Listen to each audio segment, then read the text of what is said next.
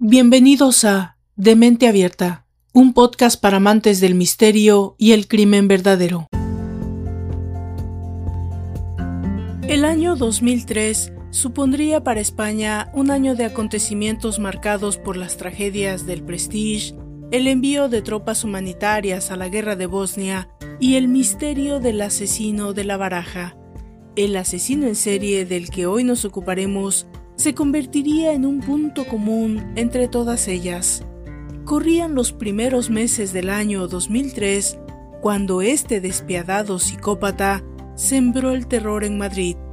La frialdad de sus ejecuciones hacía pensar en un hombre para quien matar no suponía problema alguno. Llegó a reconocer que asesinar le había resultado tan fácil que podría haber seguido haciéndolo durante varios años más. Bienvenidos a un capítulo más de esta temporada intermedia dedicada a mis asesinos seriales favoritos. Yo soy Valdra Torres y esto es De Mente Abierta, un podcast para amantes del misterio y el crimen verdadero. Ponte cómodo para escuchar la historia de Alfredo Galán, el asesino de la baraja. Comenzamos.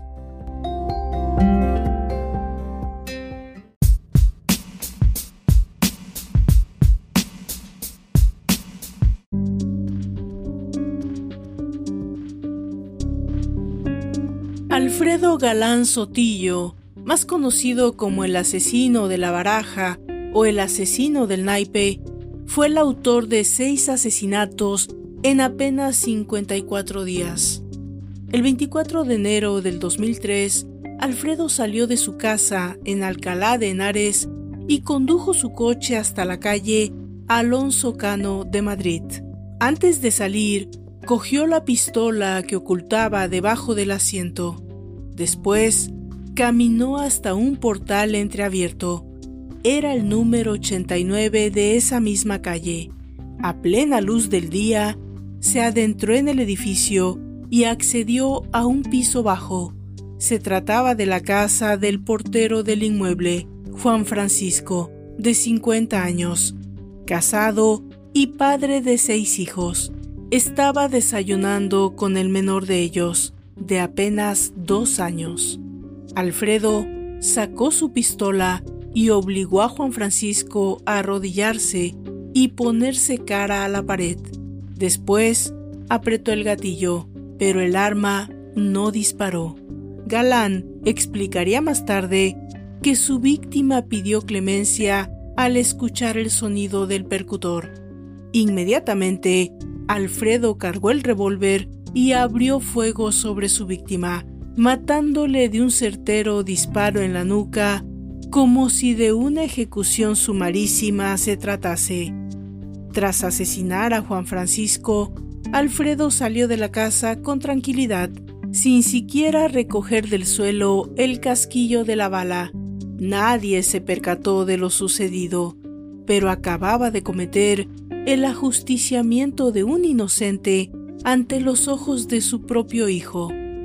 José María Garzón, abogado de la acusación en el posterior juicio, resaltó que el niño pasó completamente desapercibido para Alfredo y no le preocupó para nada. Lo que mostró fue un gran desdén por la situación del menor. Era el inicio de una cacería que mantendría en jaque a la policía y a las fuerzas de seguridad de Madrid durante las siguientes semanas. La historia de Alfredo Galán Sotillo no tardaría en ser conocida para la opinión pública.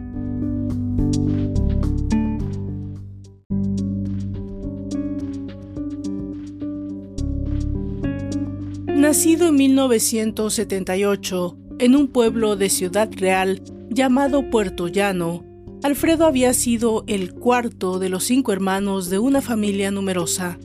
A los ocho años quedó huérfano de madre, quien falleció al dar a luz a su hermana pequeña. Vecinos de su localidad natal cuentan de cómo pasó de ser un niño alegre y sociable a volverse serio e introvertido. Fue su padre, junto a sus abuelos, quien se hizo cargo de él. Nunca finalizó la educación secundaria y parece que empezó a beber a temprana edad.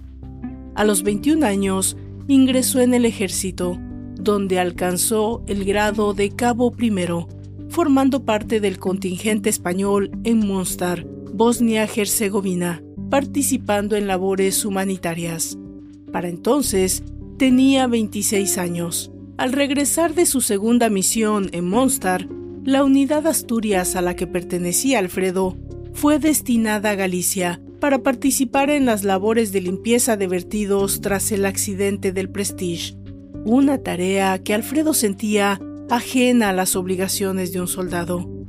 Fue allí donde su carrera militar sufrió un vuelco irremediable. Tras sufrir una serie de brotes psicóticos, comenzó a comportarse de forma agresiva. Intentó robar el coche de una señora tras romper la ventanilla y discutió fuertemente con sus superiores. Los mandos ordenaron de inmediato su traslado al área de psiquiatría del Hospital Gómez Ulloa de Madrid, donde se le diagnosticó un cuadro de neurosis y enajenación mental. Alfredo insistió en salir de allí cuanto antes y sus familiares se comprometieron con los doctores a que tomaría la medicación que le había sido prescrita, lo que resultó determinante para que recibiera el alta de 24 horas. Dos semanas después, el ejército le rescindió el contrato como militar profesional, lo que al parecer agravó aún más su estado anímico. Su situación era la de reservista desactivado. Sus propios familiares lo trasladaron a Puerto Llano, siempre muy pendientes de él, pero Alfredo se sintió muy presionado y se marchó a la ciudad real, donde vivía su padre. En las declaraciones que prestaron a la policía, los familiares de Galán coinciden en señalar que Alfredo llegó muy cambiado de su último viaje militar a los Balcanes. Vino muy raro, quizá por lo que había visto allí, contó su hermana María Dolores. Evitaba a las personas, le preguntábamos qué le pasaba, pero él rehuía la conversación. Decía que no quería hablar con nadie. Aunque le tenían por un muchacho muy ahorrador, comenzó a despilfarrar. Hacía compras compulsivas y regalos para toda la familia. Pasaba muchas horas sentado frente al televisor viendo películas generalmente violentas y programas de sucesos. Su hermano José Manuel recordaría posterior algunas cosas que ocurrieron apenas dos semanas antes de que Galán cometiera su primer crimen. En un viaje entre Ciudad Real y Puerto Llano, en el Renault Menage que luego Alfredo usaría en los crímenes, Galán dejó a sus hermanos hechos un manojo de nervios tras poner el coche a la máxima velocidad en la carretera. También agitó una pistola a voz en grito durante aquella Nochebuena, aunque tranquilizó a sus acompañantes diciéndoles que no funcionaba porque estaba encasquillada. Además, Alfredo intentó entrar en la Guardia Civil. Al no superar las pruebas, su autoestima sufrió un duro golpe. Finalmente, consiguió trabajo como vigilante de seguridad en una tienda de la Terminal Internacional del Aeropuerto de Barajas. La abogada defensora de Alfredo, Elena Echeverry, matiza las razones de aquel extraño comportamiento. No fue tanto la misión en mostrar la que le pudo de alguna manera alterar. Después de haber pasado meses y 24 horas al día, 7 días a la semana, de ayuda humanitaria en Bosnia, se le mandó, sin tener ni un solo día de descanso, a realizar labores de ayuda para la recogida del chapopote. En ese momento, él estaba muy cansado y así lo hizo saber a su familia. Él pensaba que quizá deberían haberle dado unos días de permiso a él y a todos sus compañeros entre el regreso de Bosnia y el nuevo destino. Eran jornadas maratónicas de más de 14 horas en la recogida del vertido del fuel.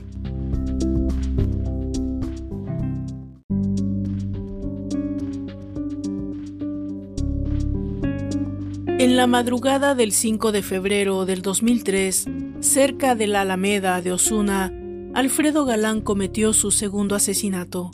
Había dejado de tomar la medicación y bebía con profusión pese a que los médicos se lo habían prohibido. Juan Carlos, de 28 años, empleado de la limpieza del aeropuerto de Barajas, acababa de salir de su trabajo. Eran las dos de la madrugada. Esperaba un autobús nocturno cuando el coche de Alfredo frenó a escasos metros de la marquesina. Juan Carlos apenas tuvo tiempo de reaccionar al ver a Alfredo sacar su revólver y apuntarle.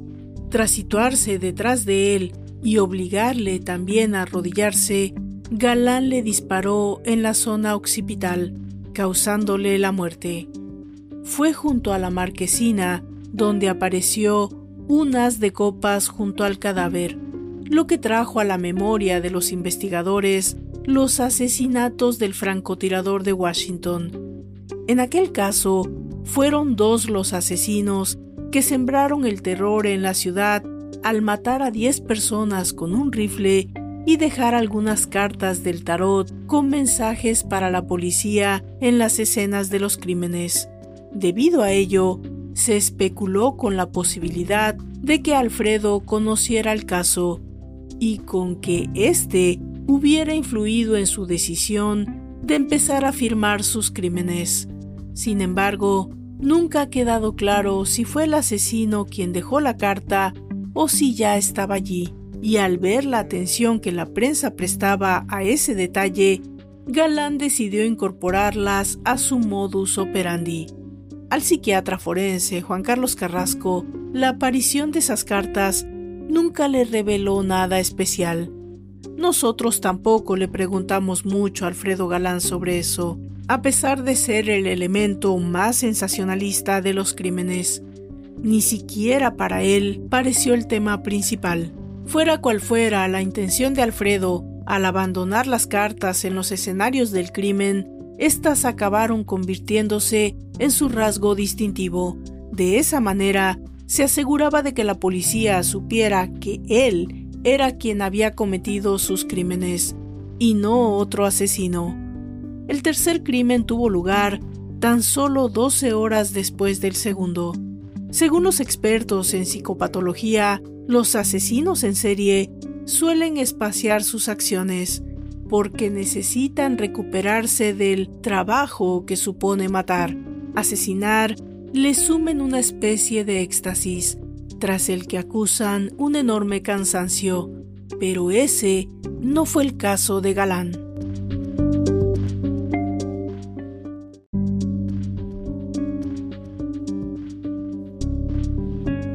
El 5 de febrero del 2003, el bar Rojas de la calle Río Alberche en Alcalá de Henares estaba casi vacío. El asesino de la baraja entró y enseñó su pistola al camarero, quien solo atinó a preguntar si quería tomar algo. Alfredo abrió fuego sobre su frente.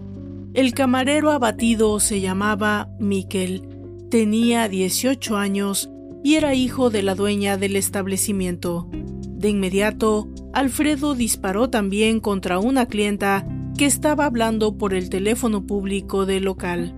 Era Juana Dolores, de 50 años de edad, viuda y madre de tres hijos. La bala la alcanzó al ojo y murió en el acto.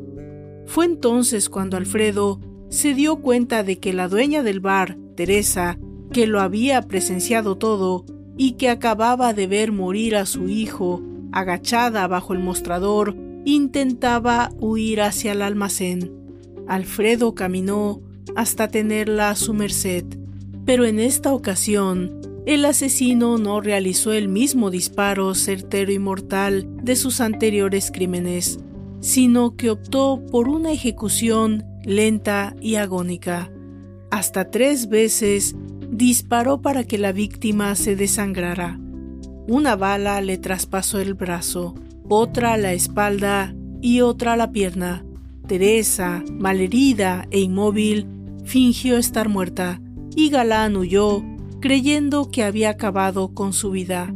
Aunque esta vez el asesino no dejó ninguna carta, había suficientes coincidencias con los anteriores crímenes, de modo que el doble asesinato fue adjudicado también al asesino de la baraja.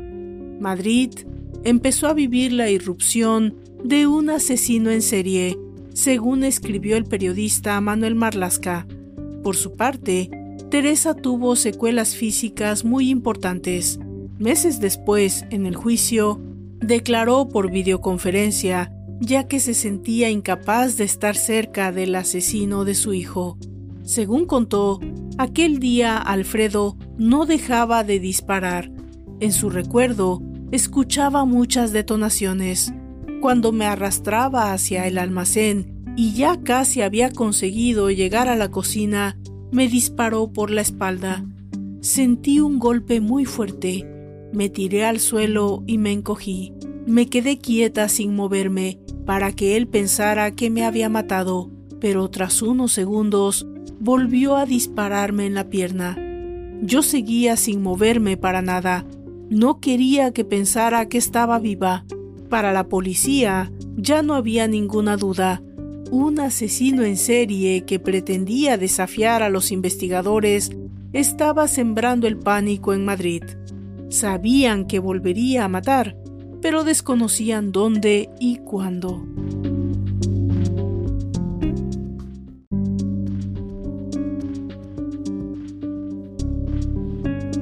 Según el psiquiatra forense Juan Carlos Carrasco, en la escala animal las especies operan a la caza de otros animales para alimentarse y solo se mata por comer o defender un territorio.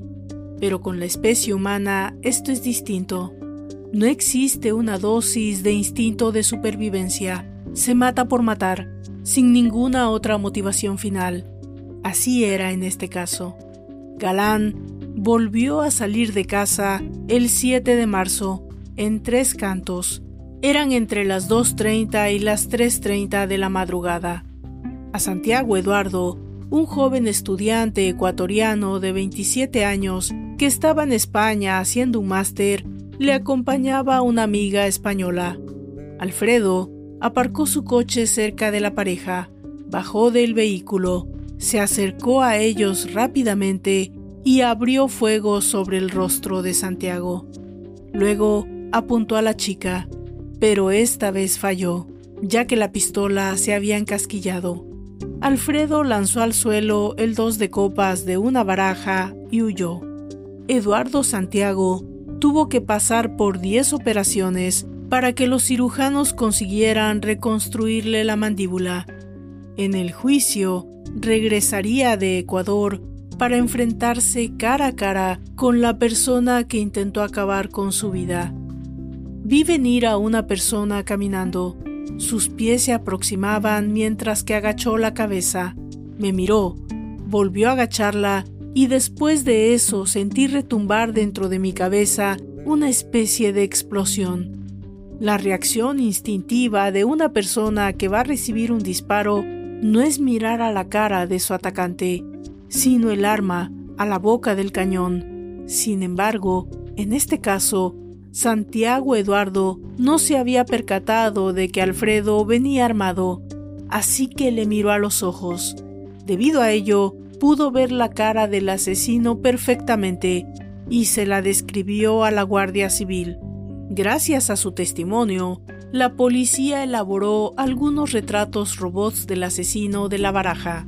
La delegación del gobierno de Madrid los difundió y activó un teléfono gratuito para recabar cualquier pista sobre los crímenes. La sucesión de asesinatos y el protagonismo que se le otorgó en los medios de comunicación provocó una alarma social. Las falsas pistas y los testimonios confusos también se sucedieron, obstaculizando la investigación policial. La principal pista con la que contaban los investigadores provenía de balística, los casquillos recogidos en los escenarios del crimen confirmaban que todas las balas habían sido disparadas por la misma pistola. Eran coincidentes. No se trataba de la misma marca o del mismo modelo, sino de una pistola en concreto. El arma empleada para los crímenes era una Tokarev TT-33 del calibre 762 se trataba de una pistola rusa diseñada en la década de los 30 que tuvo una amplia difusión durante la Segunda Guerra Mundial. En desuso hoy en día, es un arma muy apreciada por los coleccionistas. El dato indicaba que podía proceder de los países de Europa del Este, casi con total seguridad. Paralelamente, Alfredo Galán se disponía a hacer caer las siguientes cartas.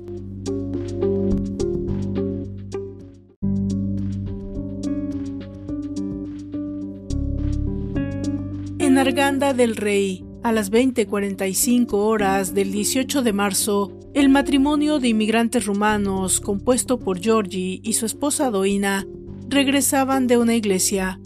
Alfredo los asaltó tan fría y repentinamente como siempre y los mató con cuatro certeros disparos. Firmó con el 3 y el 4 de copas. La investigación contemplaba diversas hipótesis, incluida la posibilidad de que hubiera una competencia o reto criminal entre individuos quienes se pasarían la pistola a Tokarev para crear un clima de terror entre la población. El temor a que aquella pistola pudiera volver a ser disparada mantuvo a la policía en máxima alerta durante aquellas fechas. La sombra del cinco de copas era una amenaza evidente. Sin embargo, luego se supo que Alfredo Galán había decidido dejar de matar durante un tiempo. La alarma social generada por los crímenes le había infundido cierto miedo, así que volvió unos días a Puerto Llano, a la casa de su infancia. El 3 de julio del 2003, según contaría posteriormente su hermano Miguel Ángel, en esa fecha, Alfredo llegó de Madrid en AVE. Normalmente viajaba a su ciudad natal en coche, pero al parecer, 15 días antes había perdido las llaves. Por la mañana estuvieron tomando cervezas. Sobre las 3 de la tarde, Alfredo le pidió a Miguel Ángel que le llevara a un videoclub para recoger unas películas. Su hermano se ausentó un instante a hacer un recado, y cuando volvió a casa, Alfredo ya no estaba.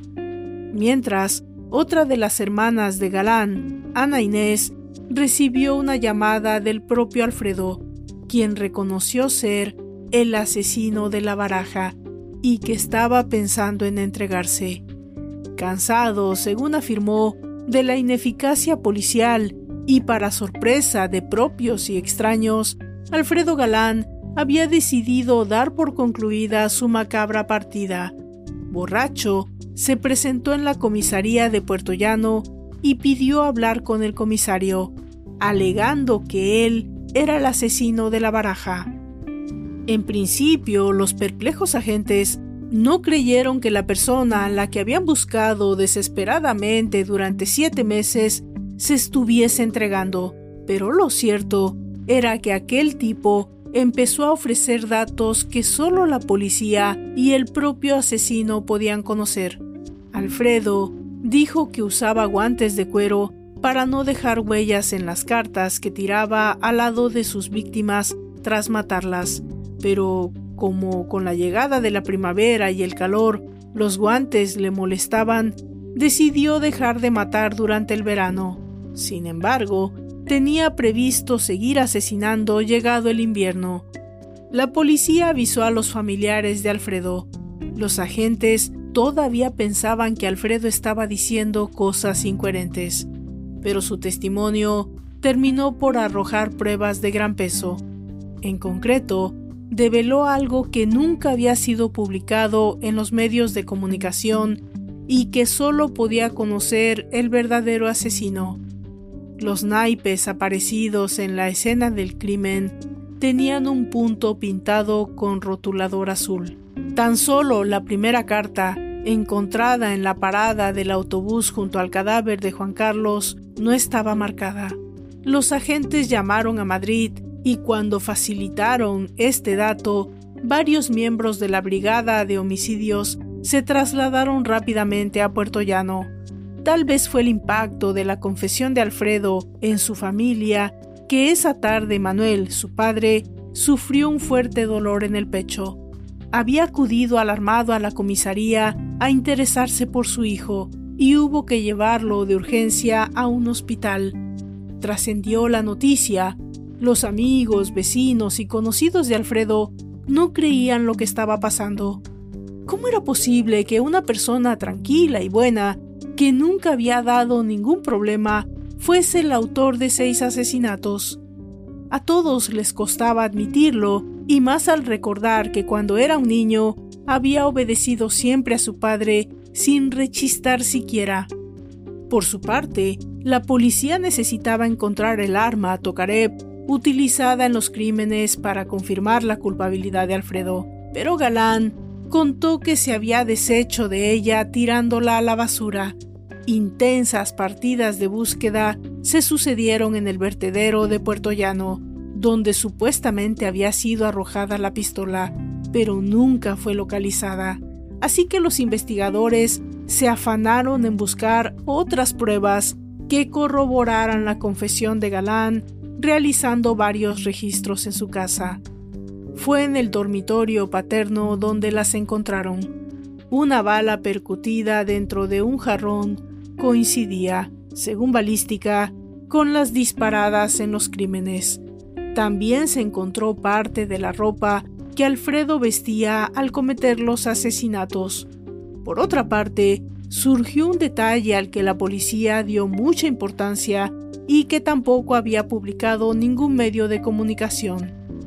Cuando se cometió el primer crimen en la calle Alonso Cano, Alfredo afirmó que encima de la mesa había una billetera y que no se la llevó porque a él nunca le había interesado el dinero, un dato que fue corroborado por la esposa de la víctima. Según el psiquiatra forense Juan Carlos Carrasco, puede ser que estuviera cansado que no supiera cómo terminar aquello e indudablemente hay un factor que desencadena su entrega, que es el alcohol. Él bebía, no es que fuera un alcohólico, pero sí quizá un bebedor excesivo ocasional, y estando bebido fue cuando acudió a la comisaría a contarlo todo. El alcohol facilitó que se entregara porque él ya lo venía pensando desde algún tiempo atrás. En sucesivos testimonios, Galán develó más incógnitas, explicó cómo logró introducir ilegalmente en España la pistola Tokarev. La ocultó en el interior de un televisor combi, burlando así los controles militares. La abogada defensora Elena Echeverry también se refirió a este hecho. Lo único que reconoció mi defendido fue que él se había traído desde Bosnia una pistola Tokarev. Por lo visto, era algo muy habitual entre los soldados destinados en Bosnia traerse armas que podían ser consideradas casi como de coleccionistas. Entonces, en septiembre del 2003, cuando parecía que la pesadilla de vivir con un asesino en serie había terminado, Galán se retractó de su autoinculpación y defendió su inocencia. En concreto, Galán aseguró que había vendido su pistola Tokarev a dos cabezas rapadas, a los que culpó de los asesinatos. También confesó que se autoinculpó porque habían recibido amenazas de dos personas a las que no había podido identificar. Le habían dicho que si no lo hacía, sus hermanas sufrirían un daño muy serio, que incluso podían llegar a morir. Pese a ello, la policía y el fiscal Rafael Escobar entendieron que ya había sobradas pruebas que inculpaban a Alfredo Galán como autor de los crímenes, de modo que fue enviado a la cárcel de Herrera de la Mancha, Ciudad Real, a la espera del juicio. De resultar condenado, Alfredo Galán sería el primer asesino en serie juzgado como tal por un tribunal español. Durante el juicio, el inculpado no quiso responder a las preguntas de las partes y optó por guardar silencio. Los forenses encargados de examinar su estado mental concluyeron que Galán no padecía ninguna patología estrictamente psiquiátrica, únicamente se le diagnosticó un trastorno adaptativo de la personalidad junto a ciertos rasgos paranoides. El trastorno de la personalidad es un conjunto de perturbaciones anormales que se dan en el campo emocional, afectivo y de motivación y de relación social de los individuos. A lo largo de la historia se han establecido varias clasificaciones de este trastorno. La actualmente vigente es la reflejada en el Diagnostic and Static Manual of Mental Disorders, DSM, publicado por la American Psychiatric Association y que proporciona un lenguaje común y criterios uniformes para la clasificación de los trastornos mentales en tres tipos. El grupo A incluye los trastornos paranoide, esquizoide y esquizotípico de la personalidad. Los sujetos con estos trastornos suelen parecer raros o excéntricos. El grupo B incluye los trastornos antisocial, límite, histriónico y narcisista de la personalidad. Estos pacientes tienden a parecer dramáticos, emotivos e inestables. El grupo C comprendería aquellos trastornos por evitación, por dependencia y obsesivo compulsivo de la personalidad. Los sujetos pertenecientes a este apartado suelen parecer temerosos y ansiosos. Se da la circunstancia de que algunos sujetos pueden parecer trastornos con elementos de varios grupos combinados. Este parecía ser el caso de Alfredo Galán, que cuenta con una personalidad esquizoide, antisocial y narcisista. Pensaba que matar a alguien no tenía por qué ser malo.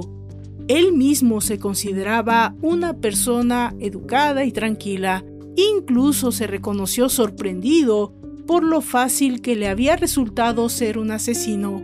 Le llenaba de ego tener al lado en todo momento a sus potenciales víctimas.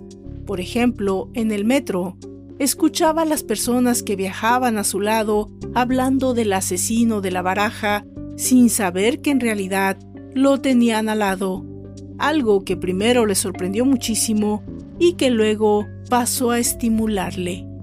El asesino de la baraja mataba por placer, por mera gratificación personal, por tener la experiencia de lo que se siente al quitar la vida a otro ser humano. Un asesino en serie desorganizado es una clasificación técnica de los criminólogos referida a los individuos con ciertos rasgos característicos, como la ausencia de inteligencia y su impulsividad a la hora de cometer los crímenes. Matan cuando tienen la oportunidad, Rara vez se molestan en deshacerse del cuerpo, que suele aparecer en la propia escena del crimen. Atacan sorpresivamente a sus víctimas sin previo aviso. La personalidad asocial de Galán, así como su historia de problemas mentales, también lo adscriben en este grupo. Y no solo eso. Según los estudios, Alfredo Galán tenía rasgos de distintos tipos de psicópatas.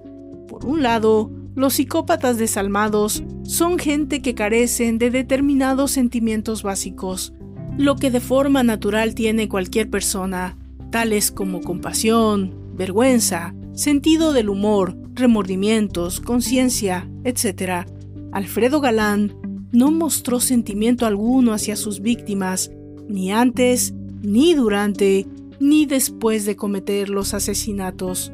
Por otro lado, los psicópatas abúlicos son personas que se entregan a su macabra labor con mucha facilidad y falta de voluntad propia, considerándose meros instrumentos para la comisión de actividades delictivas. Y Alfredo Galán siempre negó tener un móvil para los asesinatos. Aseguró que estaba guiado por el mero placer de matar. No le afectaba el hecho de quitar la vida a otra persona. No le producía ningún sentimiento no sintió conmoción interior alguna. Los tres psiquiatras judiciales que examinaron a Alfredo insistieron en sus trastornos de personalidad, pero dejaron claro que no era un enfermo mental, propiamente dicho. El alcohol y el trauma por la temprana muerte de su madre podían ser causa para su desequilibrio, pero no era razón para su comportamiento. Mataba por matar, y se trataba de una persona narcisista, sádica y algo melómana. Era imputable a efectos legales.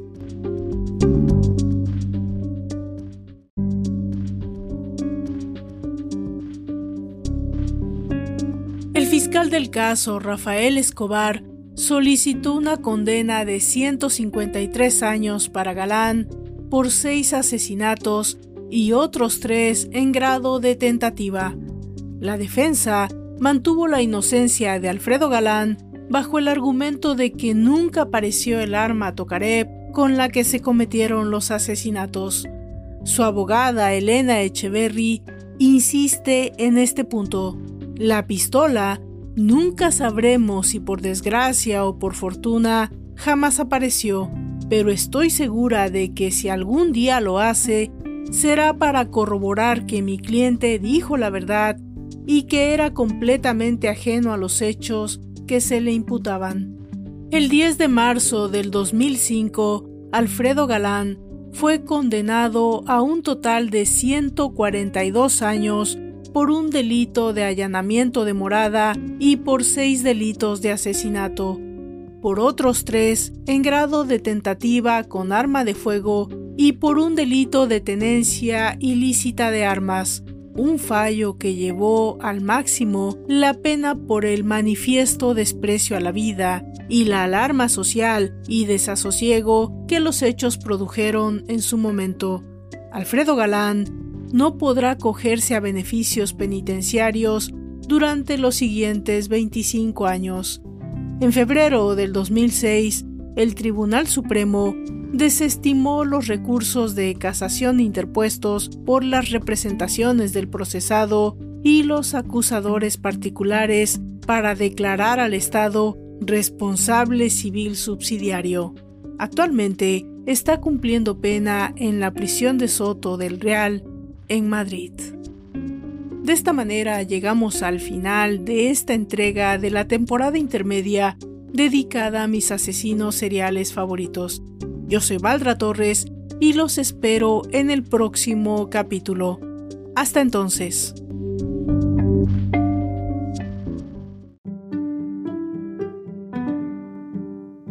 Por favor visite mis redes sociales, Facebook, Twitter en Instagram, como de Mente Abierta Podcast. Si me escuchan desde YouTube, por favor suscríbanse, dejen sus comentarios y si les gusta el contenido también, compártanlo. Eso le ayuda mucho a esta servidora para continuar con este proyecto. También, si me escuchan desde Spotify, existe ya una forma de dejar mensajes de voz. Yo con seguridad los escucharé y si tienen alguna pregunta o algún comentario sobre el tema o fuera de este, o tal vez alguna recomendación para esta servidora, seguramente se los haré saber en el próximo capítulo. Por favor, pónganse en contacto conmigo. Es una manera de alimentar el proyecto. Gracias a todos y nos encontramos en la próxima entrega. Hasta entonces.